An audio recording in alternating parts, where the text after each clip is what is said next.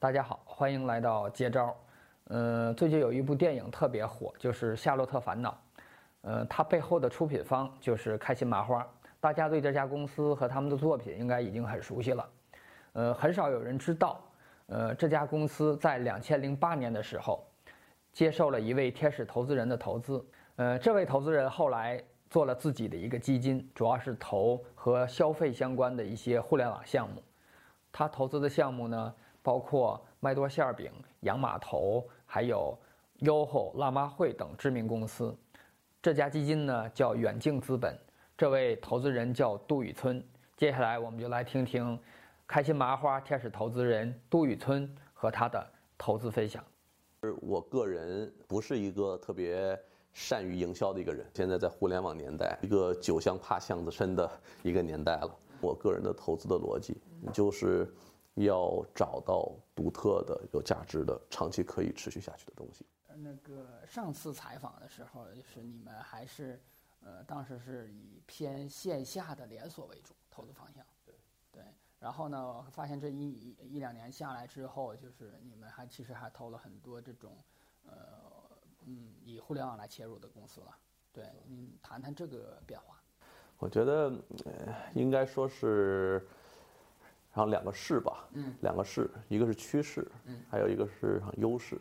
趋势来讲的话呢，的的确确，我觉得不可否认。我觉得现在的整个互联网的大潮推动下，传统的所谓的传统的线下的连锁的机会，我觉得，呃，相对没有那么多，而且发展的相对比较慢一些。嗯，从我们的一个投资机构来讲，肯定是想在更短的时间内追求一个更高的价值的提升跟回报。所以在互联网的推动下，互联网跟消费的结合，的确是在大趋势下面。这样子的一个趋势下面，它的回报，呃，它的增长的确是更加的快速一些。嗯。另外，从我们自己本身来讲呢，我们的优势其实一方面是在传统线下连锁，嗯。另外一方面，在互联网其实有很强的技术背景。嗯。因为像我自己本身是美国伯克莱学 Double E 的，嗯。我另外的两个同事也都是清华学的工科，嗯。所以我们对互联网有天生的理解。嗯。所以对这样子的一个团队，我们的优势其实也是在。嗯，互联网这边如果没有更强的发力的话，也有些可惜。嗯，所以说我觉得这两方面结合起来之后，呃，实际走下去聊完企业之后，我们看到的机会，嗯，这是一个被动的一个结果。嗯，呃，我们现在对于传统线下的连锁，我们也看，在当中也还在去寻找新的有价值的机会。可是从实际的角度来看，我们现在投资的项目当中，绝大多数的的确确是互联网加消费会更多一些。所以我觉得呃趋势不可逆。嗯，前两天我们也采访一家呃线下的潮品店，叫 Pop Mart，应该你也知道。对。就是他们也讲，当时那个谁，他们的创始人王宁跟我讲，其实他也是感同身受，就是现在很多实体经济，因为他们接触的上下游的环节特别多嘛，所以说也挑战蛮大的。但是呢，就是说他也讲，就是说。要是纯互联网，其实在这个年头，又在资本寒冬的背景下，其实获取流量，一呢是需要砸砸钱，但现在没这么多钱。第二呢，就是说，其实互联网这就是一个流量的一个一个一个一个一个生意，也不好做。那线下呢，就是如果定位明确，然后呢选址得当，呃，他呢就是觉得肯定还是有一些机会。就是我不知道你怎么看，就是现在纯线下的，呃，还有没有一些？特别好的一些个，比如说连锁的机会啊。现在很多行业、很多领域的的确确碰到了在互联网获得一个顾客的成本，对，要比线下要更高了。对，所以在这样子的一个状态下面，就跟嗯说白了，当年的 shopping mall，呃，当 shopping mall 的供给过多，嗯，店铺开的过多，就有 shopping mall 活不下去。嗯，这就是一个流量的生意，人就这么多，每一年的呃。这个消费增长，嗯，它就是一个大概百分之七、百分之八，以某些行业大概有个百分之十五的这样子的一个增长趋势。嗯，当一个领域、一个方式竞争过于激烈的时候，嗯，它成本就会提高，嗯，最终就还会回到一种相对比较平衡的一种状态。嗯，在这样子的一个过程当中，我会觉得说，用不同的方式方法，对于不同类型的企业。嗯呃，有着不同的机会，或者说是呃呃，然后意味着不同的效率。也就是说，我会觉得说，你在互联网领域上面，你去解决一些目的性问题，嗯，效率会更高一些。嗯，比如说我在互联网，我有清晰的目的，要买个洗发水，要买本书，买个电影票，嗯，有清晰的目的，那我去到那儿，我就完成很简单的支付，问题就解决了，效率的的确确是非常高的。可是有一些体验类的东西，呃，体验类的东西，互联网上肯定是没有办法很好的解决的。它只是一种方式方法，它并不是一种真正的呃价值的体现跟商品的售卖的过程。所以你比如说像一些餐饮啦、电影院啦，呃，甚至一些新潮的书店啦，嗯，我不知道你最近有没有关注过一个从台湾过来的一个烘焙品牌，嗯，然后原麦山丘。原麦山丘在上海，在北京，嗯，开的店，他们的产品非常的，呃，独特，非常的然后优秀，他们店面的装修也很有特色，整个排队排的不行，所以我觉得回到本质上面，呃，在线下的连锁企业，如果它是更注重体验类的，或者说它的产品有独特的产品的话，我相信，嗯，线下还是有很大的机会的。我觉得是一个不会消失的一种经营方式。嗯，我觉得当你认为它这种经营方式不会消失，它一定会有迭代，一定会有新的品牌，一定会有新的商业机会。嗯，所以我会觉得，嗯，线下连锁一定会有机会，只不过相对更加难寻找，呃，路相对窄一些，呃，走出来的品牌会相对的少一些，所以线上现在相对来讲，嗯，还有一定的市场红利。呃，所以我会觉得，从机会的个数来讲，我觉得线上会更多一些。可是，嗯，线下一定会有机会的，线下一定会有机会的。嗯，你现在呃，就是以主流的早期 Pre A 这个阶段的投资，大概投资额度是是多少？我们 Pre A 的投资额度，典型的来讲是大概一千万到一千五百万的人民币。嗯，对。所以低的话大概有七八百万人民币，嗯高的话大概两千万人民币，大概就是在这样子的一个区间。嗯当一个企业的呃模式相对稳定，已经有一些初步的数据，找到了它的市场，有一个比较稳定的团队，嗯，应该算是一个典型的一个呃 A 轮投资者。呃，当然，现在坦率的说，大家都在往前移，对，所以我们也在稍微往前，然后移一点点。嗯，呃，在天使投资创业后，有了大概收入，有了一些数据，大概三个月到半年。嗯，我觉得他们已经有了一定的基础了，嗯有了一定的数据了。嗯，这个时候他们出去开始寻找一轮投资者，我们就是他们的一个呃目标对象。等于是呃有了成型的产品了。嗯，哎。那你们这个看这个阶段的创业者，嗯，呃，团队是怎么来看的？跟天使跟或者跟最早期的种子轮的的区别是什么？我觉得，嗯，天使轮当然，我觉得肯定是看人嘛，因为还没有东西。对，我们这轮呢，有了一些产品，有了一些数据，嗯，通过这个能够基本的有一些判断，嗯。他做出来的产品，其实做出来的数据，其实我觉得是对于两方面的一个判断。做出来的产品呢，更多是对于这个团队基因、对这个团队能力的一种呃这么一种判断。呃，就好像考试一样吧，呃，小学生，然后中考、期末考，嗯，它有不同科目的考试。产品呢，我觉得可能就是对于团队、对于技术，呃，对于它的这种。做这件事情整体的一个团队思维，嗯，的一种综合的一个考量，嗯，呃，数据我觉得是对于市场反馈、对于市场需求的一种考量，嗯，所以我会觉得说，我们其实看重的现在来讲呢，我觉得，呃，也可以说是，嗯，经过了一些，呃，经过了一些教训，嗯，我们现在对于市场的需求，嗯，呃，是不是一个存量需求，还是是一个增量需求？对于市场，product and market 产品跟市场的这个组合来讲，是不是能够有足够大的市场？呃，我们现在考虑的可能会更多一些，因为坦率的说哈，中国的市场相对没有像美国那么成熟。中国市场的机会还是非常非常多的。嗯，有的机会是相对竞争少，有的机会本身的体量就小，竞争也相对多，所以选择的确是很重要的。嗯，创业者在一个相对竞争少，可是有市场机会大的这样子的一个领域当中创业的话，容错空间比较大。嗯嗯，而我们作为一个投资者，呃，巴菲特讲的呃 margin of safety，嗯，讲的其实就是一个容错空间的概念。嗯，我们要在各个维度，我们都要找到容错空间比较大的嗯投资机会。嗯，而市场好，市场大，是一个确实存在的容错空间比较大的这样子的一个方向。嗯，在这样的一个领域当中呢，就会有一个相对比较快的增长曲线。嗯。哪怕产品做的不是特别的好，嗯，哪怕团队还有一些短板，嗯，也有机会，嗯，也有时间，能够来去进行弥补，嗯，而资本对于大市场，呃，肯定长期在后端的 PE 端也会更看好一些，所以我会觉得这个将会是我们呃逐渐更加关注的一个领域，嗯，另外呢，呃，坦率的说，刚才说到了在互联网上面。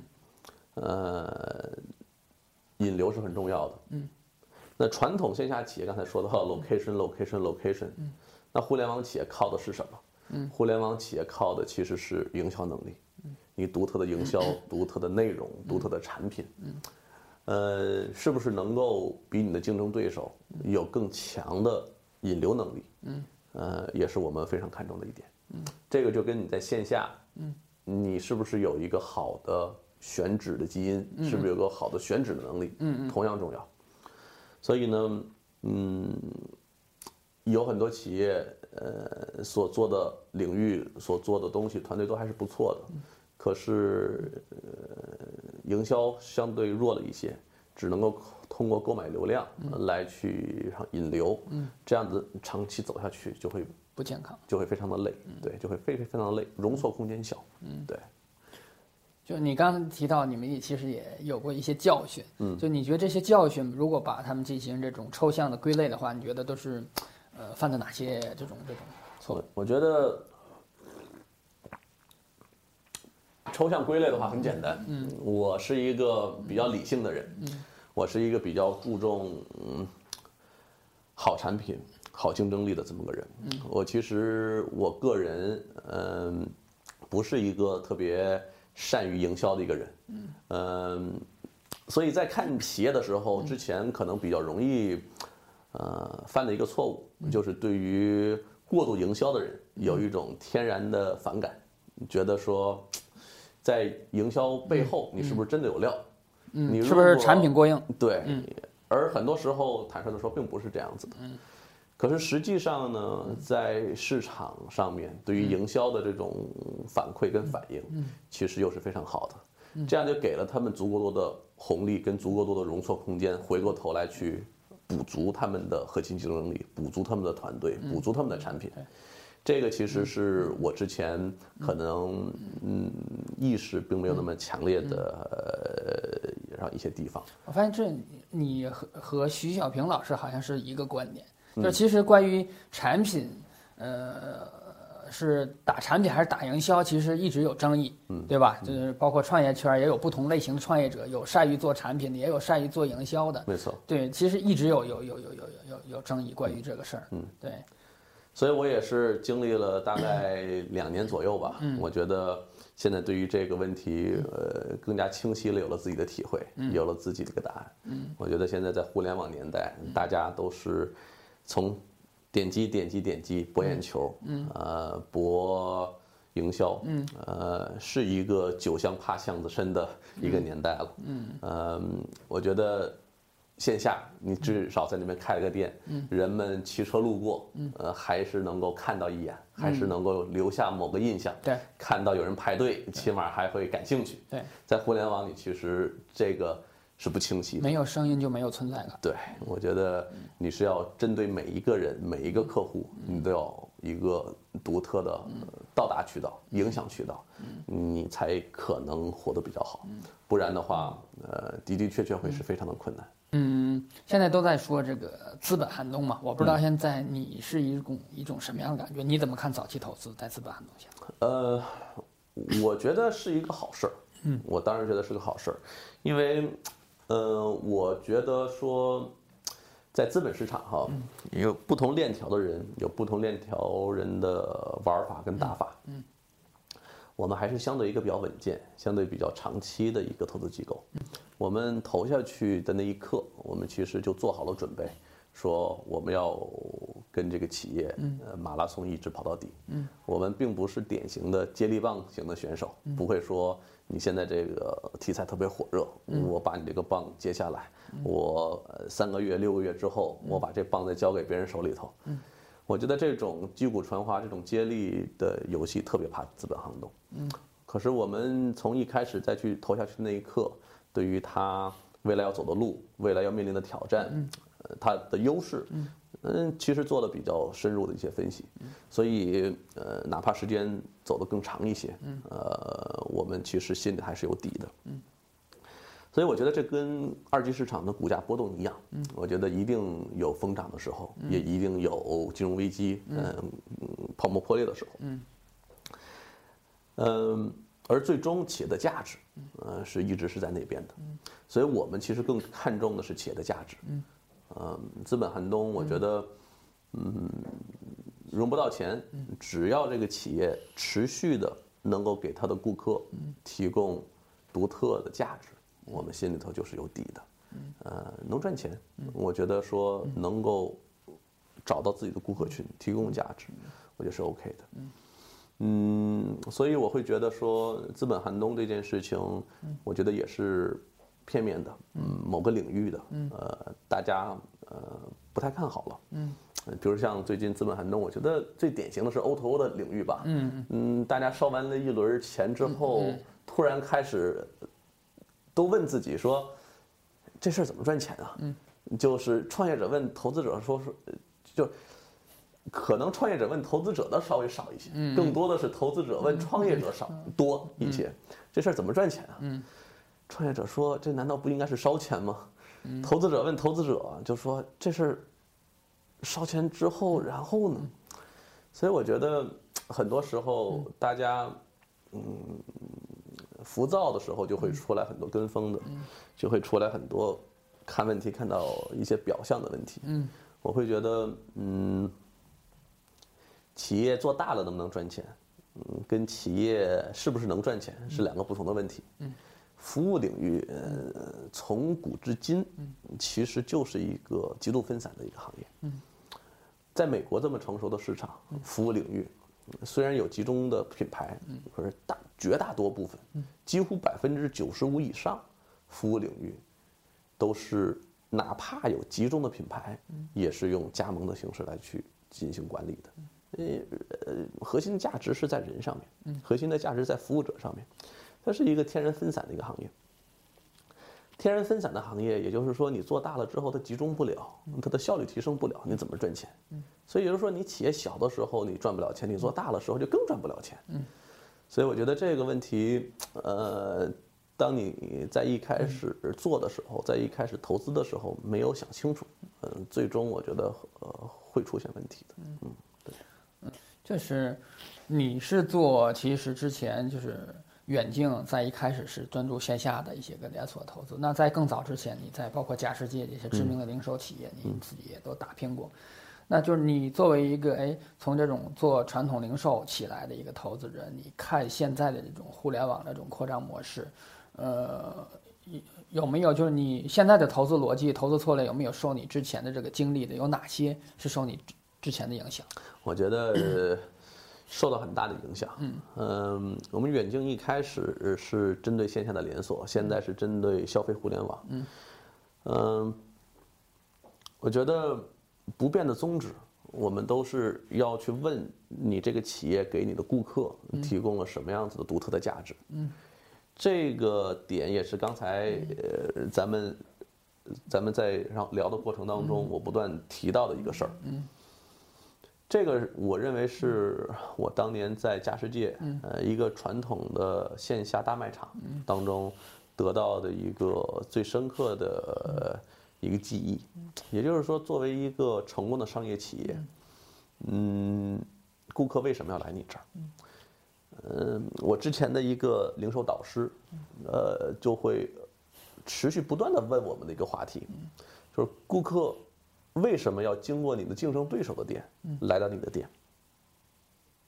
也就是说，当中国呀，过去的商业太匮乏，嗯，呃，我刚才说需求的增长远远快快速于呃供给的供给的增长，所以掩盖了很多掩盖了很多供给端存在的问题。供给端存存在的问题。可以这么说，原来中国的传统的线下连锁零售业，都是在做着便利店的生意。便利店的生意提供的最核心的价值是便利，大卖场也是这样子。大卖场所提供，人们问说为什么要去那个大卖场？为什么要去那个大卖场？最核心，它它就是它离我家近。当然，这个是一个不可避免的一个话题。刚才说到 location location location，你离人家近是一个很重要的一个优势。可是，那最终会变成什么？会会变成一个红海的竞争。你找不到自己的独特的优势，你的盈利水平，嗯，就趋同。人家挣挣百分之一，你也挣百分之一，不可能像美国沃尔玛说是的，别人不挣钱，你挣个百分之三。所以，人家为什么要经过你的竞争对手的店，来到你的店？你把地点的优势、便利的优势排除在外，你还剩下什么？你还剩下什么？我觉得过去的中国的大卖场都没有很好的解答这个问题。嗯，你看，我不知道你对大卖场行业熟不熟？你看，让永辉，呃，生鲜做得好，这是经过他竞争对手的门口到达它的一个原因。嗯，另外一个很重要的原因就是价格低。价格低有两个因素，一个是真正我的体系可以长续支撑我的价格低，另外一个我就是不赚钱，我就是补贴。嗯，所以现在中国互联网，我觉得也也是有一些变形，嗯，也是有些变形。嗯，就当问你说，我为什么不去他的网网站去你的网站？嗯，因为你便宜。那你为什么便宜？因为我做补贴。嗯，就是。那然后呢？那你的会你的竞争对手不会做补贴吗？嗯，是吧？我做的大，我能够融资，嗯，我能够再做补贴，嗯，那这个就产生一个话题，那就是说，当你的规模做大了之后，你所带来的效率的提升，嗯，是不是能够长期支撑你的，就你带来的效率的提升，是不是能够给你长期带来你的价格的优势，嗯，对吧？嗯，嗯。说的有点儿那个呃呃上绕哈，那个，不过意思就是你如果就是你通过你的规模，比你的竞争对手大，嗯，你你规模带来的效率的优势，能够让你卖的多便宜，嗯，能够譬如说比你竞争对手卖便宜百百便宜百分之五，嗯，那便宜这百分之五对顾客来讲到底有没有意义？嗯，对于大卖场，对于这种卖水的、卖可乐的，嗯。呃，对于这种传统消费品，意义很大，像京东这样子的，意义非常的大，哪怕两个点，意义都非常的大。可是对于很多行业是没意义的，对吧？你对于打车，对于可能卖生鲜的，对于卖面包的，呃，对于一些体验类的东西，其实百分之五没意义。更多的一些别的东西才会更加有意义，所以很多这样子的对于价值的判断，对于价格的判断，对于你的优势的判断，呃长期的竞争力的判断，我觉得都是之前在一个充分竞争的大卖场的商业环境当中所给我带来的历练，给我带来的这种经验，让我在现在的投资的时候，呃会呃思考一些这样子一些问题。嗯就是不是单纯的考虑这个企业能不能砸钱，能能能砸多的能砸多久钱，而是看砸钱之后它本身的这个通过砸钱带来的这个规模的提升、效率的提升来平衡，就是 cover 掉就是它补贴的那个亏损的那一那一块，就真正给用户带来价值。呃我觉得是这样子的。我觉得，嗯，考量的更多的是你独特的价值是什么，是不是可持续？你的价格竞争到底是一个什么样子的一个思路，是一个什么样的一个想法？你对于市场是个什么判断，是个什么感觉？嗯，我觉得最直接的，我觉得就像刚才说的，竞争，嗯，有我自己的一套理解。嗯，对于啊竞争力，嗯，有我自己的理解。对于市场跟满足呃顾客的需求，我觉得也是有我们这边的独特的理解。所以我觉得这个可能也是，呃。呃，构成我们然后远镜投资的一个基因吧。呃，当我在跟很多创业者再去聊、再去沟通的时候，从他们那边也得到了比较积极、比较正向的反馈。想说，呃，对于这些问题的思考，我觉得是应该说是更加是呃深度，呃，应该是比其他的投资机构是要更深的。嗯嗯，这点我觉得我我就我就满足了。对。我知道你除了就是远近资本是一个机构了，但你自己作为一个天使，你还投过一些比较知名的项目，这就是最当下最火的就是这个《夏洛特疯狂》的这个这个这个背后的这个开心麻花。夏洛特烦恼啊，夏洛特烦恼。对啊，就把这段掐掉。对，然后嗯，你能不能就是谈谈这个项目当时是是怎么发现的？然后为什么要投它？当时其实它还没有现在远远没有现在的名气那么大了。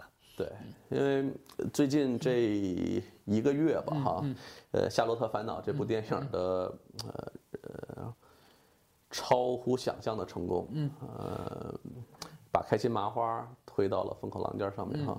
我作为开心麻花的早期的投资人呢，嗯，其实我进入的时间还是相对比较早的。呃，我是从零八年的时候，其实就投资了开心麻花。你跟那个他们创始人张晨是怎么认识的？呃，张晨当时也是在天津，他的太太跟我的太太是同事。哦。对，所以在就是朋友聚会啊，在呃一块儿这边聚餐啊玩的时候。呃，就常认识了。嗯嗯，到那个时，在当时我就觉得他做的事情非常有价值，呃，很独特。呃，就回过头来说到我刚才的核心的投资的理念、投资的思路，给你的顾客提供什么独特的价值？嗯，我去看了一场他们的戏，呃，印象非常深刻。呃，整个。剧场，呃，笑声不断，呃，用户反馈的非常的好，而的的确确看到了一种，呃，让观众笑的这种核心能力，而且让观众非常开心的离开了这个剧院，所以当时就说，哎，这个事情我让我很看好，如果有投资机会的话，我会非常愿意加入，所以就成为了有幸成为他们一个早期投资者。嗯，在过去这七年当中，哈，呃，也投资了七年了，嗯，整个的，嗯，过程也是经历了无数的坎坷，经历了无数的挑战。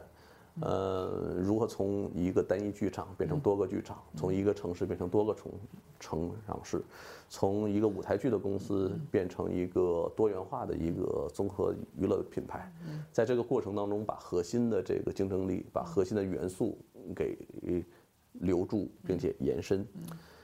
嗯，我觉得这个项目其实能够体现我个人的投资风格，跟我个人的投资的逻辑，就是。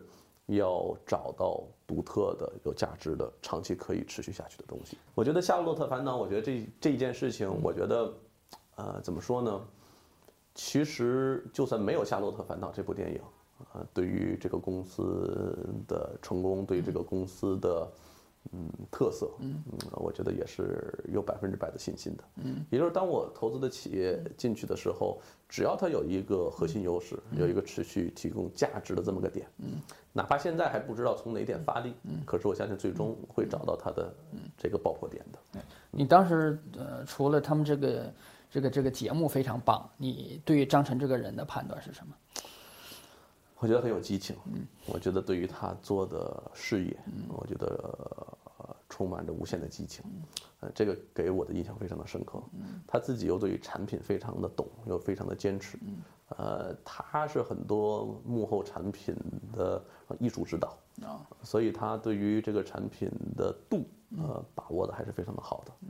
嗯，他对于管理这件事情，说句实在话，并不是他的优势，所以，呃，后来他找到了另外一个合伙人，然后刘洪涛等于加入了他的团队，所以刘洪涛在管理方面做的还是非常的出色的，所以他跟刘洪涛现在是一个。